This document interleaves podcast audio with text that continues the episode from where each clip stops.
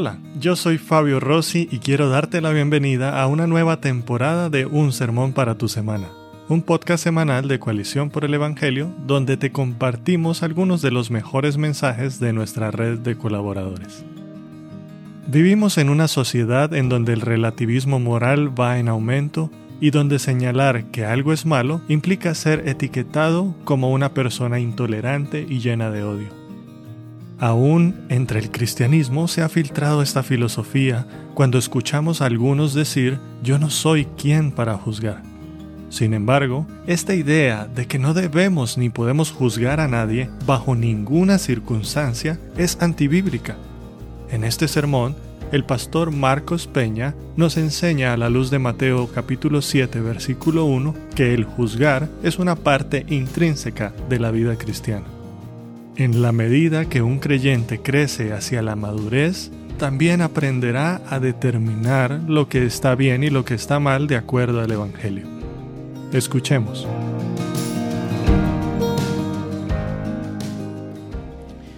Hace unos años atrás circuló en las redes un niño cantando una canción hermosa. Yo creo que pocas personas no lo vieron. Sin embargo, con el paso del tiempo, este niño se convirtió en un joven. Y hace un tiempo atrás, él declaró de una manera abierta que se apartaba del cristianismo y se declaró gay. Algunas páginas eh, en las redes de cristianos lamentaban esta situación y expresaban claramente que wow, qué pena que haya elegido un camino de pecado. Sin embargo, cuando usted va a los comentarios, aparecen algunos creyentes con comentarios como este. Dios no te juzgó, nosotros no somos nadie para juzgarte.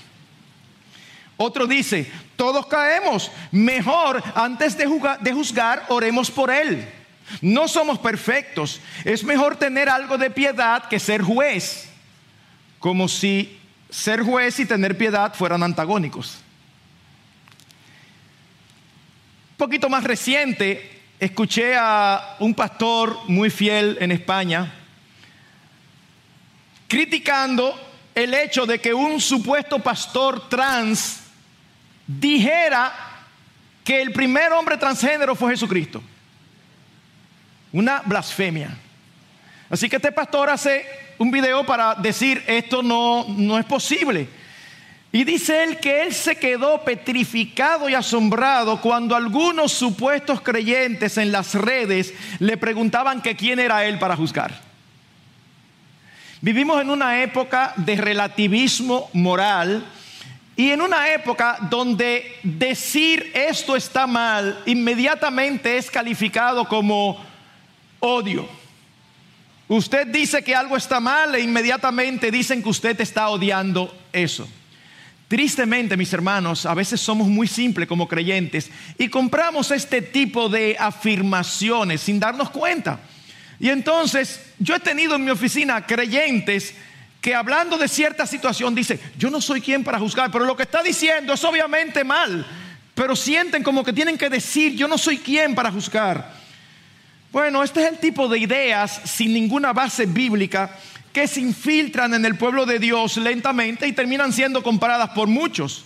Es como escuchar a creyentes que se paran en un auditorio y dicen como si Lester hubiera dicho esta mañana, bienvenidos a todos y todas. No, esto hay que decir eso, él no lo dijo. Estoy diciendo, es como si él lo dijera. Sí, no te preocupes. ya estaba asustado.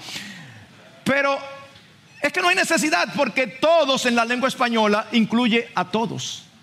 Parece un detallito insignificante, pero cuando tú empiezas a hacer eso sin darte cuenta, estás comprando una filosofía que es antibíblica.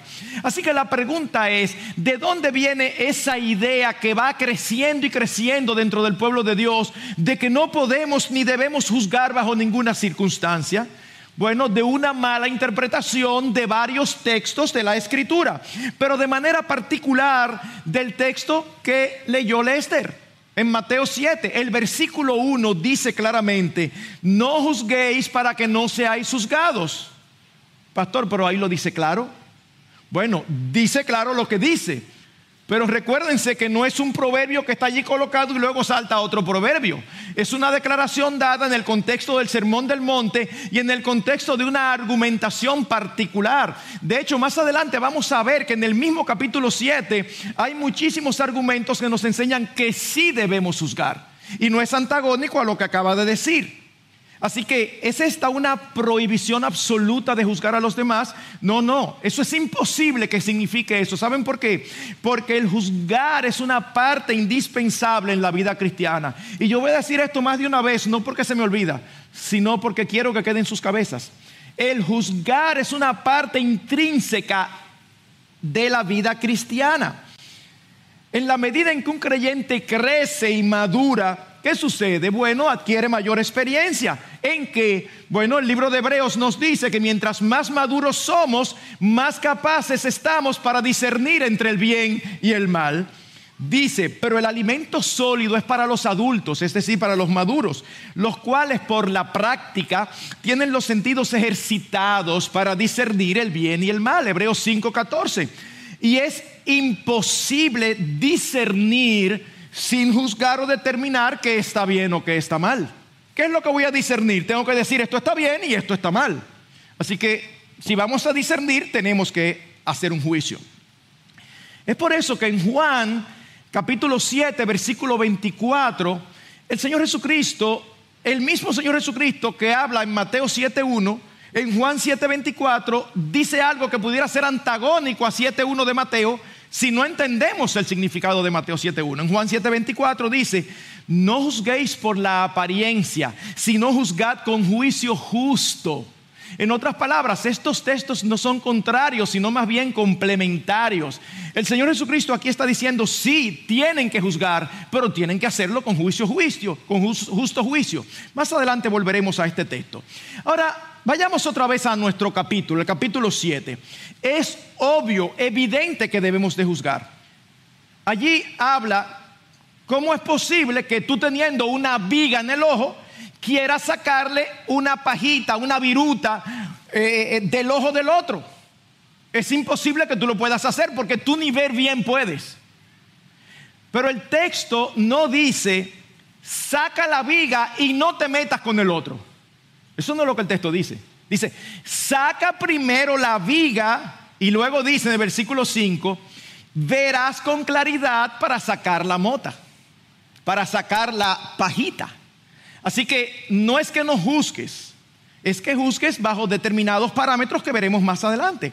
En el versículo siguiente, el mismo Señor da una orden. No deis lo santo a los perros, ni echéis vuestras perlas delante de los cerdos. Pregunta, ¿quiénes son los perros? ¿Quiénes son los cerdos?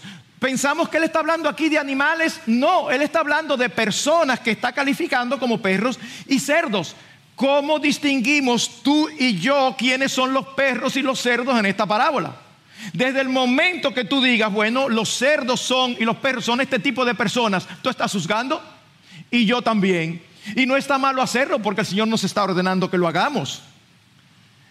Quiero decir que aunque en ese entonces la connotación no era positiva, sino negativa, tenemos que tener cuidado de no interpretarlo a la luz de lo que es nuestra cultura. En nuestra cultura, cuando hablamos de que alguien es un perro, es algo, una palabra bien fuerte. O cuando hablamos de un cerdo, también tiene ciertas connotaciones que no necesariamente son las que están implicadas aquí.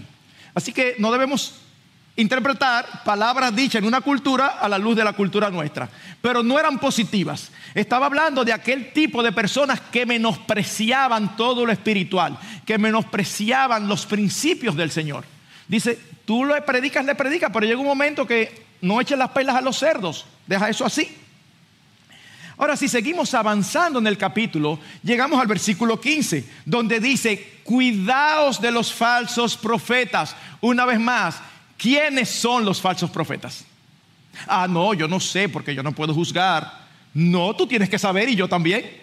Porque el Señor nos está diciendo que debemos de, tener cuidado de ellos y no podemos tener cuidado de alguien que no sabemos quién es. ¿Y cuáles son los parámetros para saber si alguien es falso o verdadero? O allí mismo dice, el versículo siguiente, 16, por sus frutos los conoceréis. ¿Acaso se recogen uvas de los espinos? Tú no vas a una zarza de asua a buscar uvas. ¿O acaso se recogen higos de los abrojos? No, una vez más, pensamos que está hablando de plantas, no está hablando de plantas, está hablando de personas. Debemos darnos cuenta si alguien es lo que dice ser, si alguien que dice ser cristiano realmente lo es o no. ¿Cómo? Juzgando sus frutos, juzgando sus acciones. Es por eso que después de dar la argumentación, ratifica en el versículo 20 lo mismo que había dicho en el 16. Así que por sus frutos los conoceréis. Me impresiona ver cómo eh, salen,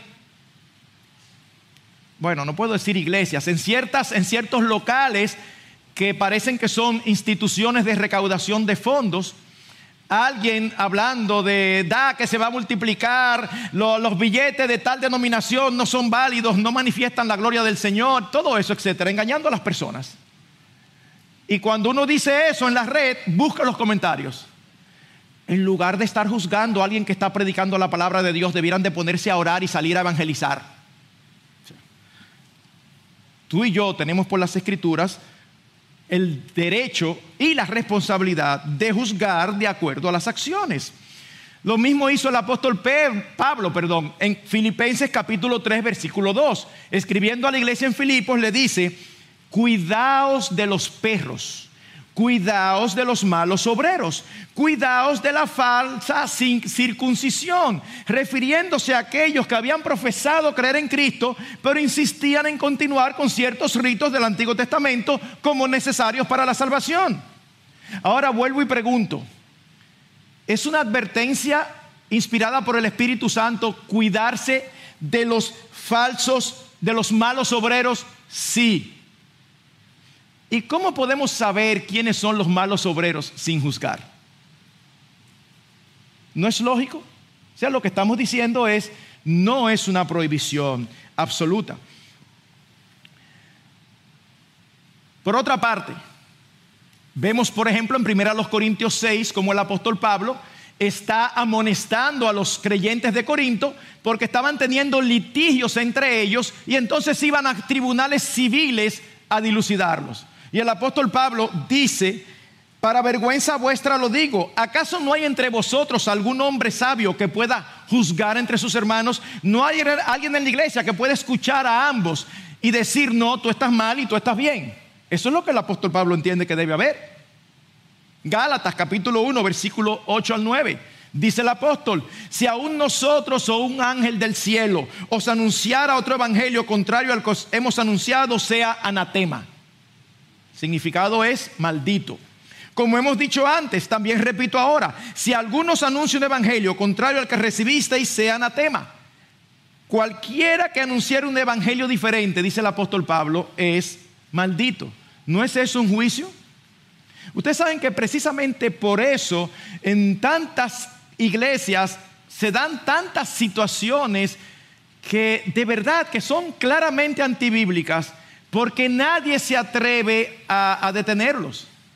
O sea, hay iglesias donde llega alguien, un supuesto siervo de Dios, y empieza a decir que el Espíritu Santo se manifiesta con la risa y empieza a reírse, muerto de la risa ahí. Los hermanos no se atreven a decir, no, no, no, déjate de eso.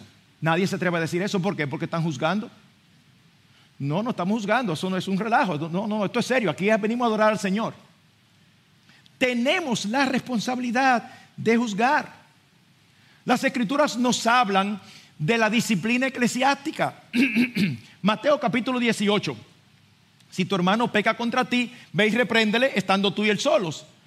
Si te escucha, perdónale. Si no te escucha, ve donde otro hermano. Vayan los dos. Si no te escucha, dilo a la iglesia y tenle por gentil y publicano. ¿No es eso un juicio? Un juicio de declarar como iglesia la condición espiritual de una persona. ¡Wow! Sí, el Señor manda eso. Y para eso es indispensable que emitamos juicio. Miren lo que dice el apóstol Pablo cuando escribe a Tito capítulo 3 versículo 10. Al hombre que cause divisiones después de la primera y segunda amonestación, deséchalo, sabiendo que el tal es perverso y peca, habiéndose condenado a sí mismo. Tenemos aquí en la iglesia una persona que vive murmurando, que vive sembrando cizaña, que vive creando problemas entre los hermanos. Se amonesta una vez, se amonesta dos veces, no hace caso, no sácalo de la iglesia. ¡Wow! ¿Y cómo se va a hacer eso? O, como dice la escritura, y el punto de partida es emitir un juicio. Pero no es solamente el Señor Jesucristo y el apóstol Pablo que nos hablan de eso, sino también el apóstol Juan, conocido como el apóstol del amor. En primera de Juan 4, 1, 2 dice, amados, no creáis a todo espíritu, sino probad los espíritus para ver si son de Dios, porque muchos falsos profetas han salido al mundo. Y en el versículo 2 se da el parámetro de evaluación. En esto conocéis el Espíritu de Dios. Todo espíritu que confiesa que Jesucristo ha venido en carne es de Dios. Aquel que dice que es cristiano, pero no considera a Cristo como Dios encarnado, no es cristiano, aunque lo diga con la boca. No lo es, porque la Biblia nos enseña esto. Pastor, me va convenciendo, pero viene a mi cabeza un pasaje muy claro y muy usado por los que dicen que no se debe juzgar absolutamente. Y es el famoso pasaje del Señor Jesucristo y la mujer samaritana. ¿Ustedes recuerdan lo que sucedió allí? Le traen al Señor una mujer sorprendida en adulterio. Le dicen, Señor, ¿qué debemos hacer? Porque la ley de Moisés dice que la matemos por lapidación, es decir, por apedreamiento. Y el Señor en lugar de responder se agacha y empieza a escribir en la arena. No les responde, ellos insisten, insisten, y por su insistencia el Señor les dice, el que esté libre de pecado, que sea el primero en lanzar la piedra.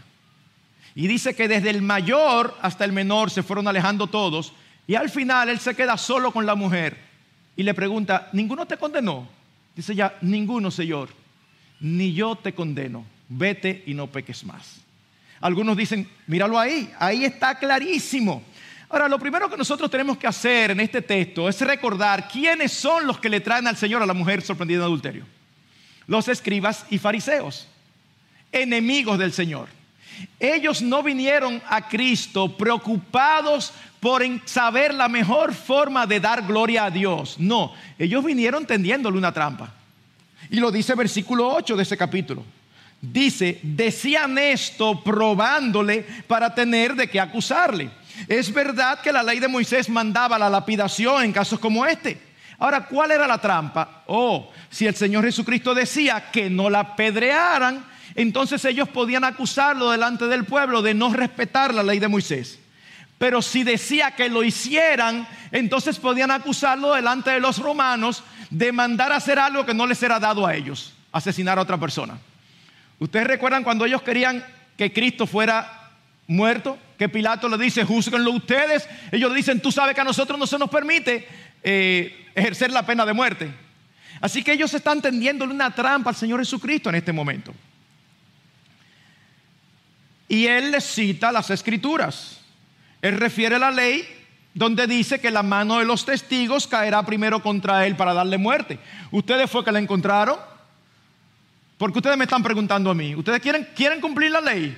Bueno, el que la encontró y entienda que tiene la condición para ejercer eso, que empiece, todos se van, pero es interesante que veamos que Cristo no dice absolutamente nada acerca del castigo que esta mujer merecía. Él simplemente se está rehusando en este momento histórico a actuar como un juez civil, porque esa no era su responsabilidad ni su competencia. Sin embargo, él no asume su inocencia, sino su culpabilidad al decirle claramente, vete, no peques más. En otras palabras, tú sabes lo que tú estás haciendo, tú estás pecando. No vete y, el Señor te cubra con su gracia en todo lo que tú hagas. No, vete y no peques más. Así que de ninguna manera esta historia apoya la posición de no juzgar en ninguna circunstancia. Vuelvo y repito, si no pudiéramos juzgar, tampoco podríamos ser cristianos. Pues es inherente al cristianismo discernir entre lo bueno y lo malo. Y lo bueno y lo malo no es relativo, no depende de cómo tú, yo u otro lo vean. Lo bueno y lo malo está determinado por Dios en su palabra. Ese es el punto. Entonces, si esta expresión de Mateo 7.1 no significa que no debemos nunca juzgar, ¿qué significa? Bueno, yo creo que el Señor aquí, en lugar de prohibirnos juzgar, está más bien enseñándonos cómo no hacerlo. Está enseñándonos cómo no hacerlo. Y veremos algunas cosas que están aquí en el texto y algunas otras en otras porciones de la escritura.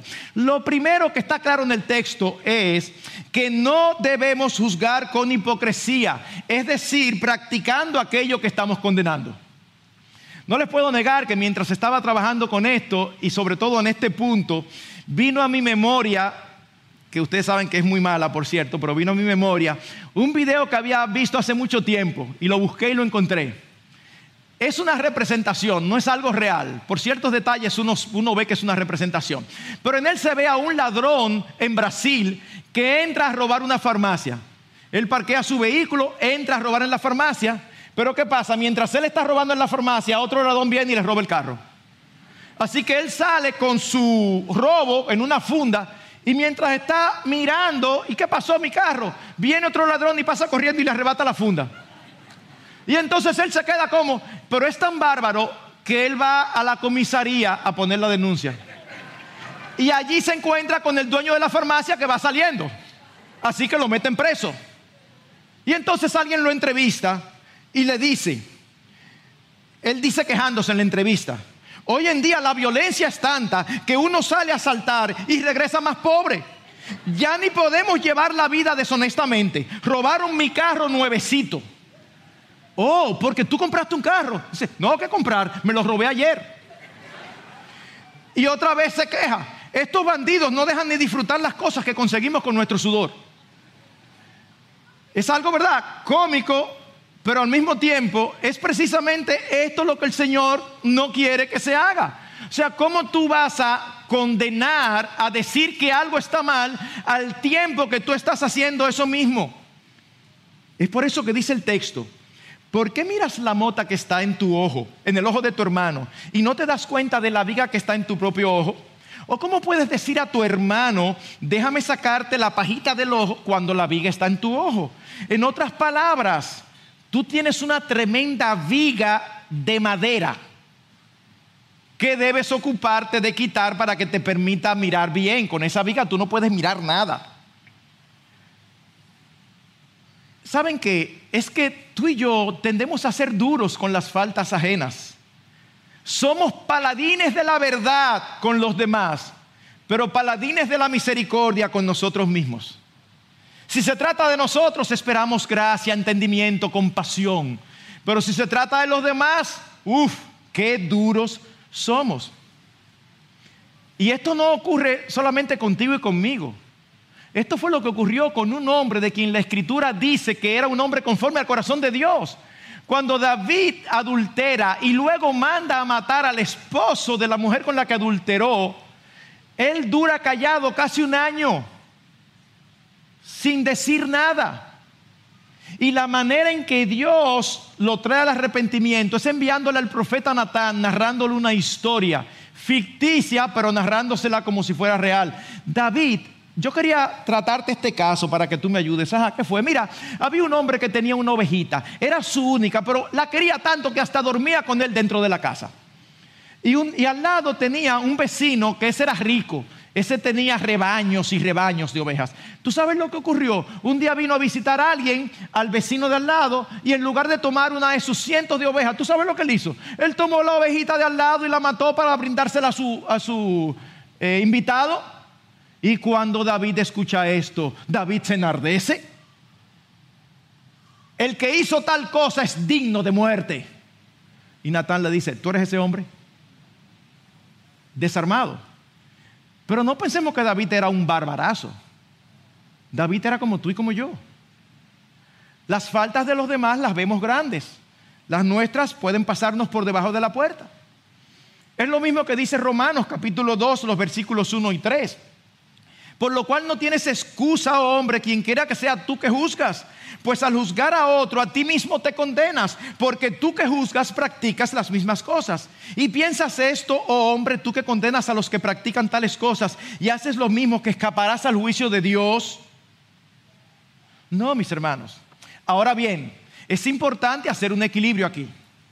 Porque eso no significa, y quiero decirlo al paso lento para que todos lo entendamos, eso no significa que debemos ser perfectos antes de, juzgar las acciones de los otros.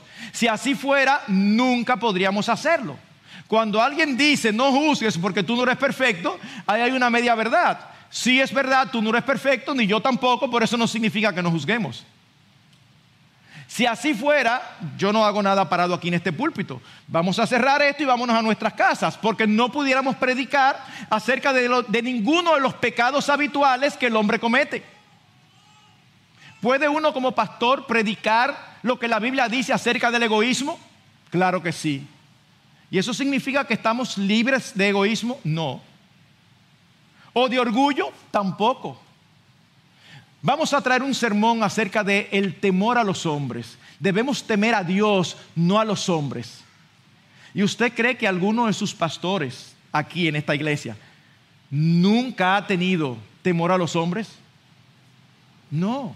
A todos en algún momento nos ha pasado. ¿Y qué tú haces hablando de eso, hipócrita? No, porque es una cosa es que estemos luchando con eso y otra muy diferente es que lo estemos practicando de una manera continua y flagrante. Son dos cosas totalmente diferentes.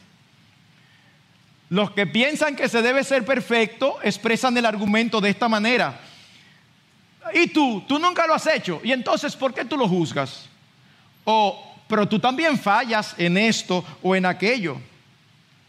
Hermanos, ¿saben cuál es el punto? Que nuestro juicio no debe depender de quiénes somos, sino de los principios absolutos de la palabra de Dios depende de quién es Dios. Así que la idea es la de no juzgar de manera, de manera condenatoria aquello que nosotros estamos practicando sin rubor ni lucha alguna. Eso es lo que está condenando el pasaje.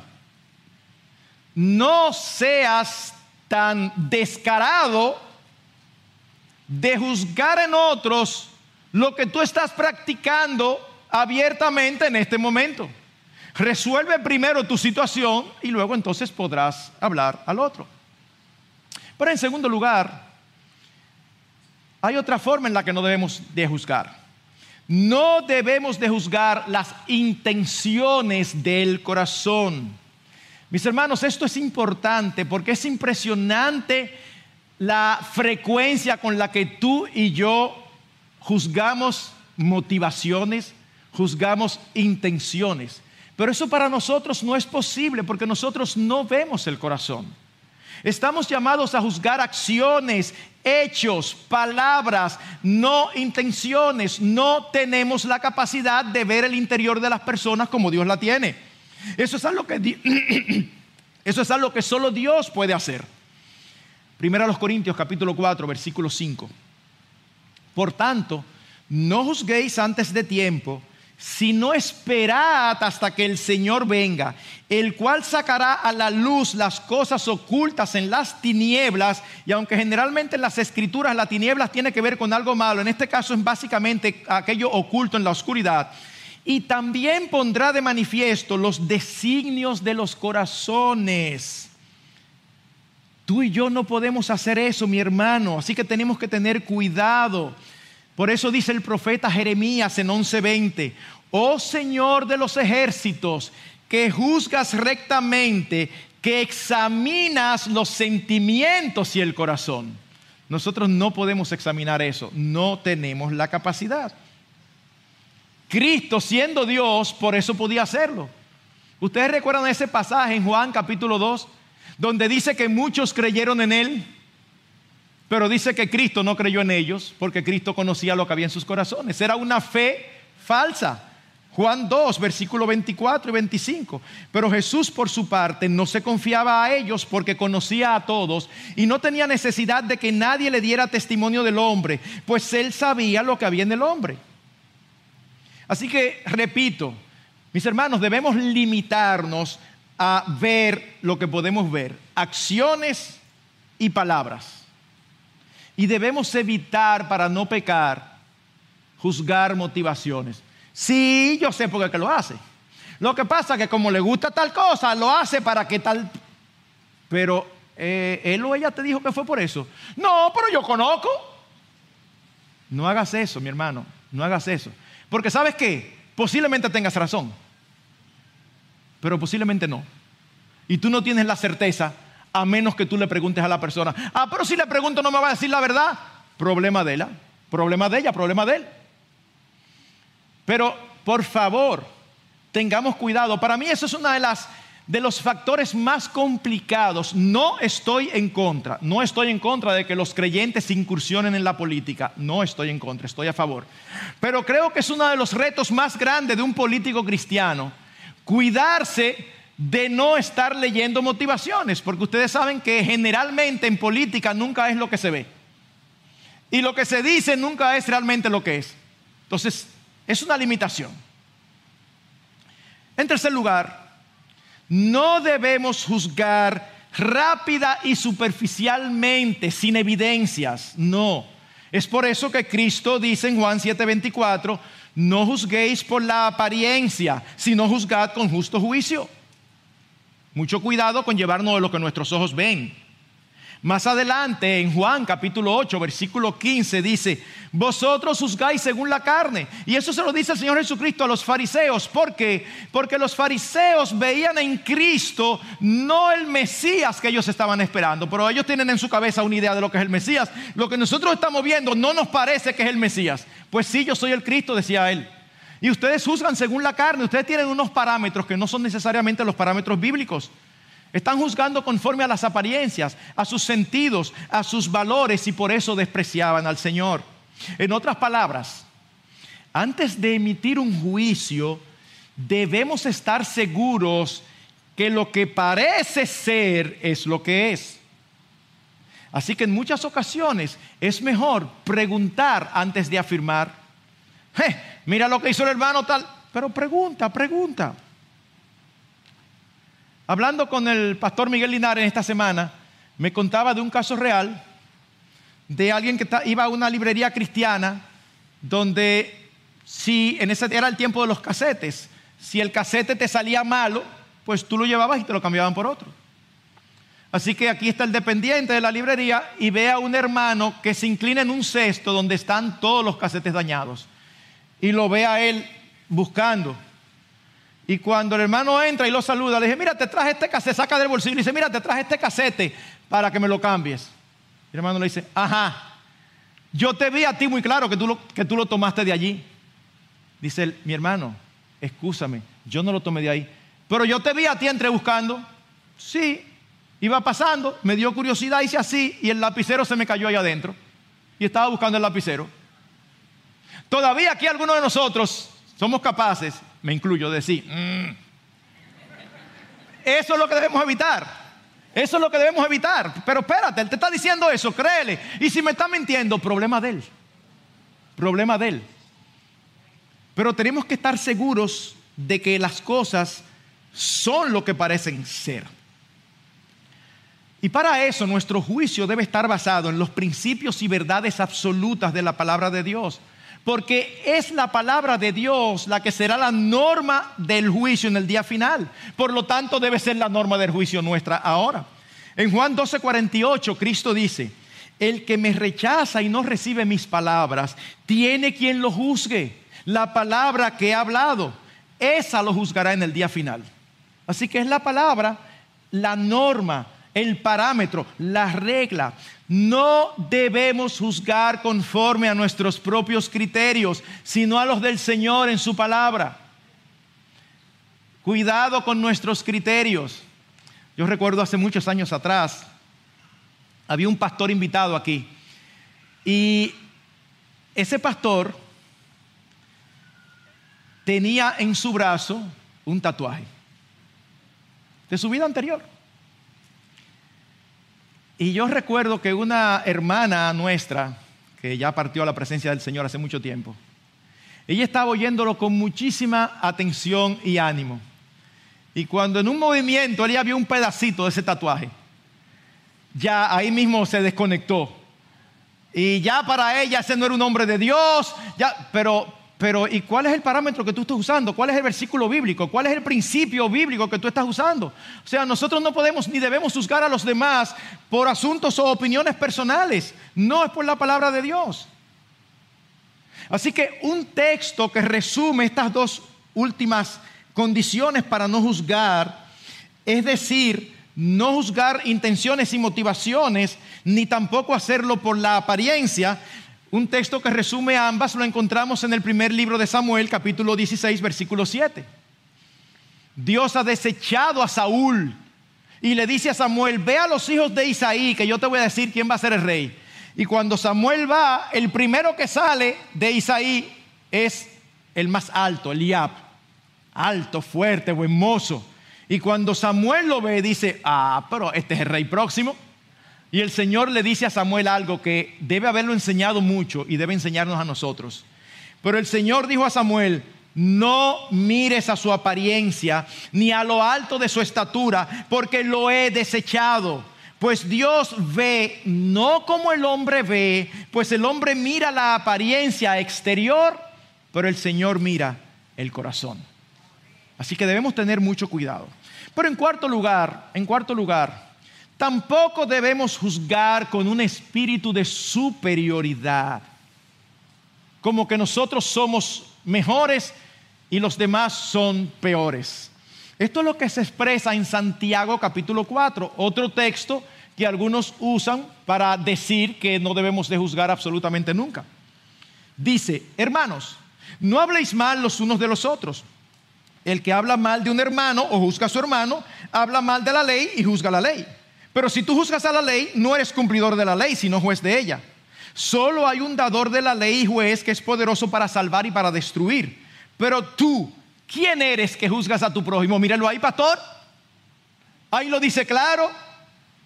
Bueno, ¿cuál es la orden? No difamen a los hermanos. No hablen mal ¿Ustedes saben quién es el especialista en hablar mal y difamar? El diablo. ¿Y de dónde usted saca eso, pastor? Bueno, la palabra diablo, ¿saben lo que significa? Calumniador, difamador. Cuando nosotros hablamos mal gratuitamente de los demás, estamos haciendo la labor del diablo. Juzgar la ley es colocarse por encima de ella, al mismo nivel del juez. Por eso dice, solo hay un dador de la ley y juez que es poderoso para salvar y para destruir. En otras palabras, tú y yo no estamos al nivel del juez, tú y yo estamos al nivel del prójimo. Por lo tanto, tenemos que tener cuidado. De hecho, si así fuera, no encontráramos en Santiago más adelante el siguiente versículo, donde dice, Hermanos míos, si alguno de entre vosotros se extravía de la verdad y alguno le hace volver, sepa que el que hace volver a un pecador del error de su camino, salvará su alma de muerte y cubrirá multitud de pecados. ¿Cómo nos damos cuenta que un hermano está andando mal? Bueno, juzgando su accionar, juzgando lo que está haciendo. Nos acercamos y dice Santiago, qué bueno que te escuchó, porque lo has traído. Hermanos, todos somos pecadores. Todos fallamos. Todos, y esta es la parte más difícil para, de creer para algunos, todos somos capaces de cualquier cosa. No, pastor, es que yo no soy capaz. Mi hermano, cuando tú dices que tú no eres capaz de algo, tú estás yendo en contra de lo que la Escritura enseña. El hecho de que por la gracia de Dios tú y yo no hagamos todo el pecado que podamos hacer, no significa que no somos capaces. A veces solamente lo que hace falta es la circunstancia. Tú y yo somos capaces de cualquier cosa. Por lo tanto, es incorrecto y pecaminoso juzgar a los demás creyéndonos mejores que ellos. Es precisamente por eso que el apóstol Pablo dice en Gálatas 6.1, hermanos, aun si alguno es sorprendido en alguna falta, vosotros que sois espirituales, restauradlo en un espíritu de mansedumbre, mirándote a ti mismo, no sea que tú también seas tentado. ¿Ven el espíritu allá? el hermano tal está haciendo tal cosa. Bueno, tú lo ves y a tu juicio está pecando. Así que tú te acercas a decirle, mi hermano, mira, te estoy viendo caminar mal. Pero no, yo estoy caminando bien. No, ten cuidado porque si vas con un espíritu de superioridad, al final puedes terminar tú haciendo lo mismo que está haciendo él. Así que mucho cuidado.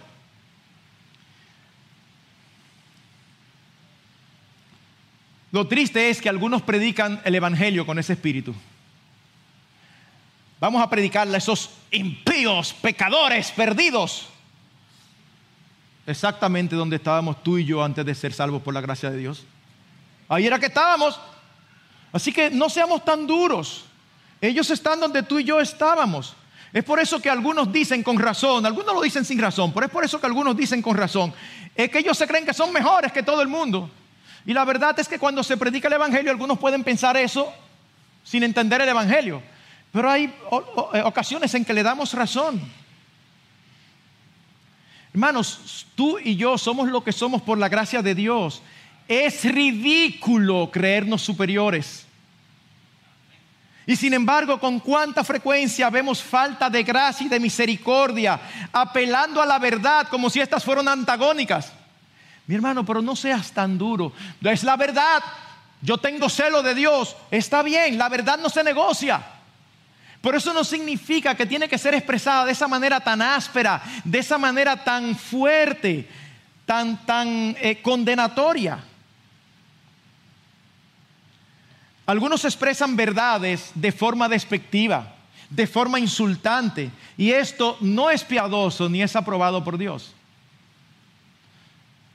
me puse a buscar para poder decir no lo que yo sé que sucede, sino para verlo con mis propios ojos. Y me encontré con una reconocida mujer que se autodenomina a sí misma, porque nadie la, ella se autodenomina a sí misma profeta. Y la verdad es que es difícil de oír. O sea, yo me puse a escuchar y yo no aguanté más de un minuto y medio. O sea, no, no, espérate, espérate, esto no hay quien lo oiga. Pero me fui a los comentarios y algunos creyentes decían, es una bruja loca. Otro, esta mujer se escapó del mismo infierno. Otra, es una loca desquiciada. Si usted la ve, es difícil eh, escucharla de verdad. Pero se puede decir que está mal sin necesariamente usar estos epítetos. Esa es la diferencia. Proverbios 3:3 dice, la misericordia y la verdad nunca se aparten de ti. No negocies la verdad, nunca, bajo ninguna circunstancia, pero tampoco negocies la misericordia. La misericordia y la verdad nunca se aparten de ti. Algunos creyentes tienden a apabullar, a aplastar a todo aquel que no piensa igual que ellos. Y tienen pasajes favoritos. Les encanta el pasaje del Señor Jesucristo sacando a, a los mercaderes del templo. Y sobre todo les encanta Mateo capítulo 23 donde el Señor le dice a los fariseos, hipócrita, guías ciegos, necio, insensato, serpiente, generación de víboras. ¿Tú ves? Sí, mi hermano, pero vamos a recordar que tú y yo no somos iguales al Señor, ni en perfección ni en autoridad. No tenemos la perfección que tiene Él, ni tampoco tenemos la autoridad que tiene Él. Así que dejemos que sea el que haga eso. Habiendo dicho eso, déjenme repetir algo que sí, que lo he dicho varias veces, pero lo quiero repetir. Ocultar la verdad cuando debe ser dicha es pecar contra Dios. Siempre, sin excepción, debemos llamar bueno a lo que Él llama bueno y malo a lo que Él llama malo. Pero al hacerlo siempre debemos mostrar el amor y la misericordia de Dios que ha sido derramada en nuestros corazones y dar de gracia lo que de gracia hemos recibido. Permítame dar un ejemplo actual. La presión que tenemos en nuestra nación no es única, en otros lugares ocurre, pero vamos a hablar de nuestro país. Para que sea aceptada todos los puntos de la agenda LGTB y todas las demás letras, y para legalizar el aborto, es fuertísima. Al mismo tiempo quieren incentivar a los jóvenes a tener relaciones prematrimoniales y en lugar de incentivar la pureza o la abstención hasta el matrimonio, lo que incentivan es la protección. Tú y yo, si somos cristianos, sabemos por la Biblia que estas prácticas no solamente son nocivas, sino que también son pecaminosas. Así que pregunta, ¿qué hacemos? ¿Callamos la verdad para que nadie se ofenda? ¿O acabamos con todos esos perversos? Ninguna de las dos. Ninguna de las dos. Tu papel y el mío como creyentes está claramente expresado en Efesios 4:15. Debemos seguir hablando la verdad en amor. La verdad en amor. Entendiendo que están perdidos, que eso les sale de manera natural, pues son esclavos de sus pensamientos y sobre todo de sus deseos, como lo éramos tú y yo antes de ser liberados por Jesucristo. Así que al tiempo que hablamos de una manera clara y firme acerca de una conducta pecaminosa, debemos tratar a los pecadores con el amor y la dignidad que merecen al ser hechos criaturas a imagen de Dios. Nunca debemos olvidar una o la otra cosa. Y en el ambiente eclesiástico debe ser lo mismo, mis hermanos. El mismo Pablo que en Tito mandó a desechar al que causaba división, y puede ser que nos suene fuerte, ustedes recuerdan, sáquenlo. Bueno, es el mismo Tito, Tito que en 3.2, unos versículos antes, había dicho lo siguiente, que no injurien a nadie, que no sean contenciosos, sino amables, mostrando toda consideración para con todos los hombres. La misma persona está diciendo ambas cosas. Mis hermanos, recordar la gracia de Dios nos va a permitir ser cuidadosos en todo momento al expresarnos. La gracia nos hace humildes. Humildad y firmeza no son contrarios. Humildad y aspereza sí. Humildad y firmeza no son contrarios. Humildad y aspereza sí. Algunos sostienen las doctrinas de la gracia con muy poca gracia. Su espada siempre está desenvainada para cortar cabezas a todo el que no entiende las escrituras como ellos la entienden. Y esto, aunque ocurre en todos los ámbitos, ocurre mayormente entre creyentes jóvenes. Me topé con alguien que su nombre en Facebook no es su nombre, es un título que él mismo se puso. Y la foto que él tiene de perfil es una foto muy conocida de varios reformadores con el título delante en latín Post tenebras lux. Eso era algo que se refería a la reforma. Después de las tinieblas, la luz. Y uno dice, wow. Sin embargo, usted baja en el perfil y ve cómo esta persona postea un meme llamando payasos traidores y ecuménicos a pastores fieles conocidos por nosotros. Uno de aquí, otro muy buen amigo y otro un pastor extranjero a quien respetamos mucho.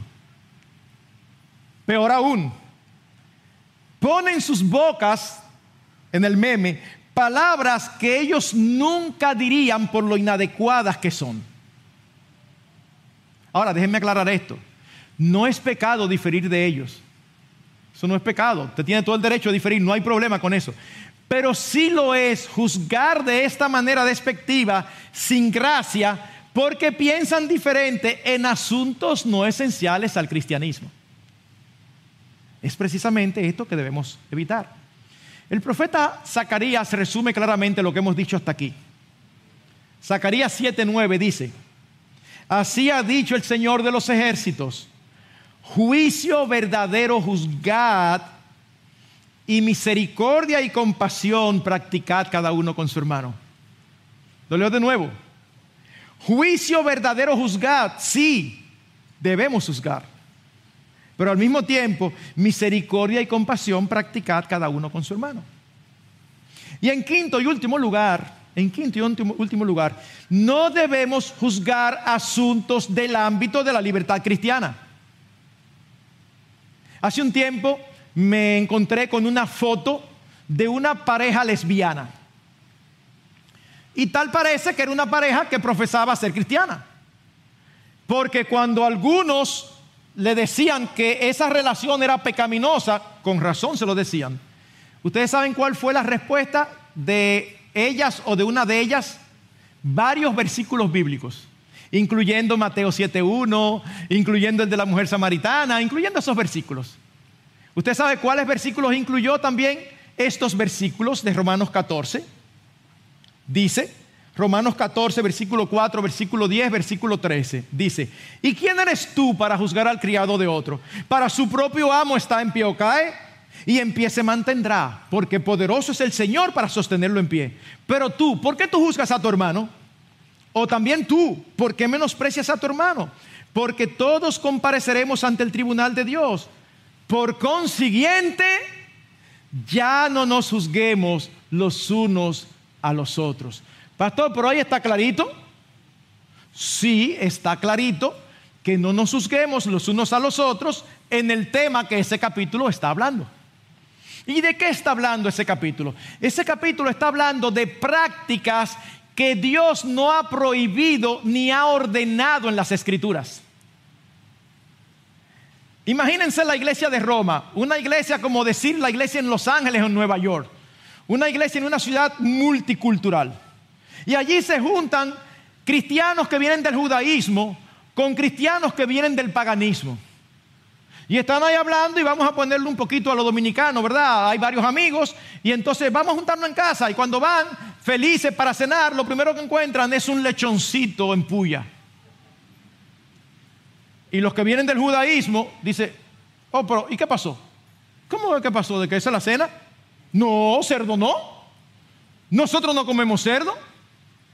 No, pero que ya eso era parte del pueblo de Dios del Antiguo Testamento. Y ahí empieza la discusión. Es en asuntos así. En asuntos, repito, que no están mandados ni prohibidos. Hermanos, no debemos juzgar porque la hermana tal se tiñó el pelo y esta no. Eh, porque aquel hermano hace tal cosa y este no. No, si son cosas que no están claramente definidas en las escrituras, no debemos hacerlo. Así que pudiera parecer un fuerte argumento, pero no.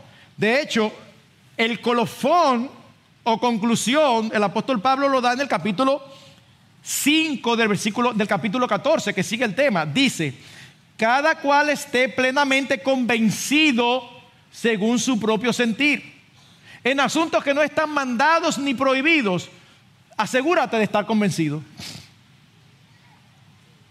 Y en la historia de la iglesia ha habido de todo. Cuando yo iba creciendo, había un predicador que decía que la televisión era la caja del diablo. Entonces, bueno, está bien, yo puedo entender todas las cosas que pueden entrar por ahí. Tú no quieres tener televisión, no la tengas. Y quizás tienes razón, que es más sabio no tenerla, yo no lo sé. Pero no podemos juzgar en asuntos que no están regulados por la palabra de Dios. Así que estos versículos no son aplicables a mandatos o prohibiciones específicas de la escritura. Y la escritura es clara y abundante con respecto a relaciones homosexuales de hombres o de mujeres. Así que no se pueden usar estos versículos para eso. Permítame concluir y aterrizar este avión. Hermanos, parte integral de nuestras vidas cristianas es tener el discernimiento para diferenciar entre el bien y el mal, entre lo que agrada y desagrada a Dios. Llamar bueno a lo que Dios llama bueno, aunque todos lo llamen malo, y llamar malo a lo que Dios llama malo, aunque todos lo llamen bueno. Y esto no de acuerdo a lo que nosotros creemos o pensemos, sino a lo que el Señor dice en su palabra. Pero nunca debemos olvidar la gracia y la misericordia. Es por esto que se nos llama a evitar un espíritu condenatorio, rápido en expresarse contra otros desde un sentimiento o una percepción de superioridad, y mucho menos de hacerlo cuando estamos haciendo precisamente lo que condenamos. De hecho, es tan importante para Dios que juzguemos bien que Él nos alerta, y a propósito de este versículo para este momento. Luego de decir en Mateo 7.1 que no juzguemos para que no seamos juzgados, dice en el, en el versículo 2, porque con el juicio con que juzguéis seréis juzgados y con la medida con que midáis se os medirá. Y el pasaje paralelo en Lucas 6:37 dice, no juzguéis y no seréis juzgados, no condenéis y no seréis condenados, perdonad y seréis perdonados. ¿Cuál es el espíritu detrás? La idea es la regla de, oro. Así como debemos hacer a los demás lo que queremos que los demás hagan a nosotros, de igual manera Dios nos va a juzgar a nosotros de la misma manera que nosotros hemos juzgado a otros. Así que mientras más duros somos, más estrictos somos, más estrictos seremos tratados. Así que, hermanos, para nosotros los creyentes, Santiago 2.13 debe ser la norma. Porque el juicio será sin misericordia para el que no ha mostrado misericordia. Y la misericordia triunfa sobre el juicio. Pero yo estoy seguro que aquí hoy hay muchos que nunca se han arrepentido de sus pecados. Que no pueden decir que Cristo es su Salvador. Aunque sé también que debe haber algunos que sin haber pasado por un proceso de arrepentimiento y entrega a Cristo, creen estar bien. Dicen creer en Dios y que eso es suficiente. Que son buenas personas. No te ofendas, por favor, cuando te decimos que eso no es suficiente, que estás perdido, que debes arrepentirte de tus pecados no importa si tú le oras a Dios como si lo conocieras, si tú no conoces al Dios de la Escritura porque no lees la Escritura. Tú puedes ser el ser más bueno en este momento, pero no estás bien con el Dios del universo si no te has arrepentido, si no has clamado a Cristo que te salve, algo que solamente Él puede hacer. Tenemos que decirte que estás perdido. Y aunque lo debamos hacerlo con la manera más cuidadosa posible, decimos más cuidadosa posible, porque cuando una persona está en el puente a punto de tirarse, uno le dice, ay, por favor, no te tires. Uno está tratando de ver cómo se acerca para tumbarlo. Nosotros no podemos hacer eso para que tú creas. Pero siendo lo más cuidadoso posible, es nuestro anhelo, hacer lo que esté a nuestro alcance para que tú seas salvo, salvo y te libres de una condenación por siempre eterna alejado de Dios. Si vives para ti mismo y no para Dios, si no le conoces personal e íntimamente, no te estamos condenando nosotros, te estamos alertando de una condición de la que quizás no eres consciente, pero que es una realidad en tu vida y que Cristo sí alertó. ¿Quiénes somos nosotros para decirte que estás perdido? Nadie. Pero no estamos diciendo lo que nosotros creemos, estamos diciendo lo que Cristo dice. El que rehúsa creer en el Hijo, la ira de Dios está sobre él. Ese es tu principal problema. No te decimos esto para que seas como nosotros, para que pienses como nosotros, porque somos unos fanáticos y nos gusta que todo el mundo esté igual. No, te decimos esto porque Cristo, el Hijo de Dios encarnado, vino a morir por pecadores como tú y como yo. Y Él quiere hacer lo que ni tú ni yo podíamos, obtener una salvación eterna por siempre que nadie nos puede quitar. Así que esta es una buena oportunidad, no para ofenderte. Uno va a la iglesia y le dicen que uno es un pecador. Si no te lo decimos, los que estamos mal somos nosotros. Pero tú sabes dónde tú estás donde nosotros estuvimos. La única diferencia entre tú y yo, si tú no conoces al Señor, no es que uno es pecador y otro no, es que por la gracia de Dios he sido perdonado. Y por esa misma gracia tú puedes serlo. Ven a Cristo, hoy es un buen momento. Que el Señor nos ayude. Gracias Padre por tu palabra. Sin ella estaríamos en oscuridad. Y gracias por tu Espíritu, Señor, que la usa para salvar almas perdidas y para edificar a tus hijos y a tu pueblo. Nuestro anhelo es que tú hagas eso esta mañana para gloria de tu nombre. Gracias Señor por tus misericordias con nosotros. Ayúdanos siempre a dar de gracia lo que de gracia hemos recibido y a nunca negociar tu verdad. Te alabamos y te rogamos que nos permitas ser fieles hasta el día de Jesucristo. Te lo pedimos en su nombre. Amén. Gracias por escuchar un sermón para tu semana. Si deseas más recursos como este, te invitamos a visitar nuestra página web coaliciónporelevangelio.org. Hasta la próxima.